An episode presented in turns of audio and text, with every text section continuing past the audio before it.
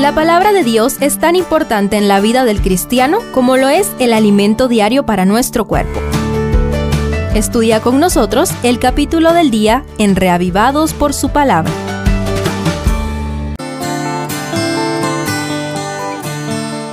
Oseas 11 salta al lado paternal del amor de Dios, como si el amor de esposos ya no es suficiente. Este corto capítulo es uno de esos que vale la pena saborear palabra por palabra. Deleítate conmigo redescubriendo el amor de Dios en los tres tiempos. Primero, en el pasado. La tierna figura del amor paternal hace relucir un pequeño aspecto del inmensurable amor de Dios desde el verso 1. Cuando Israel era muchacho, yo lo amé, y de Egipto llamé a mi hijo. Sin embargo, la ingrata respuesta de Israel viene en el 2. Cuanto más yo los llamaba, tanto más se alejaban de mí. A los Baales sacrificaban y a los ídolos quemaban incienso. A pesar de esto, el verso 3 refuerza el amor paternal de Dios diciendo, con todo, yo enseñaba a andar a Efraín, tomándolo por los brazos, mas ellos no comprendieron que yo los cuidaba, lo cual se recalca con la hermosa declaración del 4.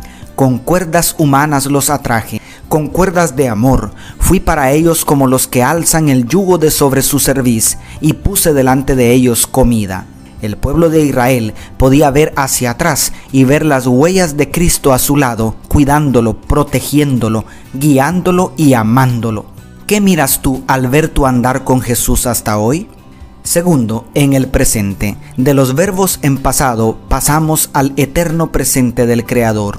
Esto da lugar a uno de los versículos más impresionantes del libro de Oseas y quizá de toda la Biblia. ¿Cómo podré abandonarte, Efraín? ¿Te entregaré yo, Israel? ¿Cómo podré hacerte como a Adma o dejarte igual que Zeboim? Mi corazón se conmueve dentro de mí, se inflama toda mi compasión, declara el verso 8.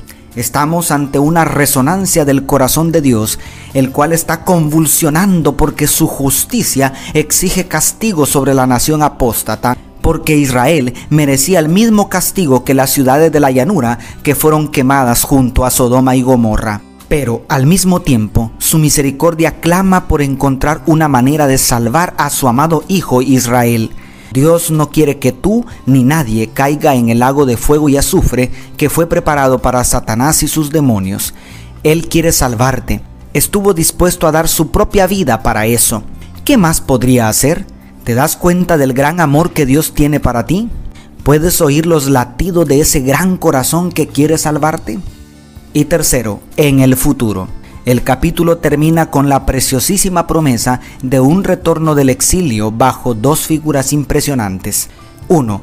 En pos de Jehová caminarán, él rugirá como un león, rugirá y los hijos vendrán temblando desde el occidente, declara el verso 10 maravilloso, el león de la tribu de Judá, el todopoderoso libertador, un día rugirá con poder y autoridad para sacudir a las naciones de la tierra y devolverle la gloria a su pueblo escogido. Todos los que aprovecharan el exilio para reconciliarse con el Señor volverían bajo su protección. Y dos, como aves acudirán velozmente de Egipto y de la tierra de Asiria como palomas, y yo los haré habitar en sus casas, dice Jehová, declara el verso 11. El mayor anhelo de Jehová al permitir el exilio era que volvieran a casa, pero después de haber comprendido que el único que puede salvar es el Rey de Reyes y Señor de Señores desde los dos extremos de la tierra, desde las dos naciones que habían oprimido a Israel, sus hijos volverían a ocupar la tierra prometida de nuevo. Allí donde estás, ¿qué esperas en el futuro? ¿En dónde te ves de aquí a 5, 10, 50 o 100 años? Dios ya tiene un futuro glorioso esperando por ti en su reino eterno de paz.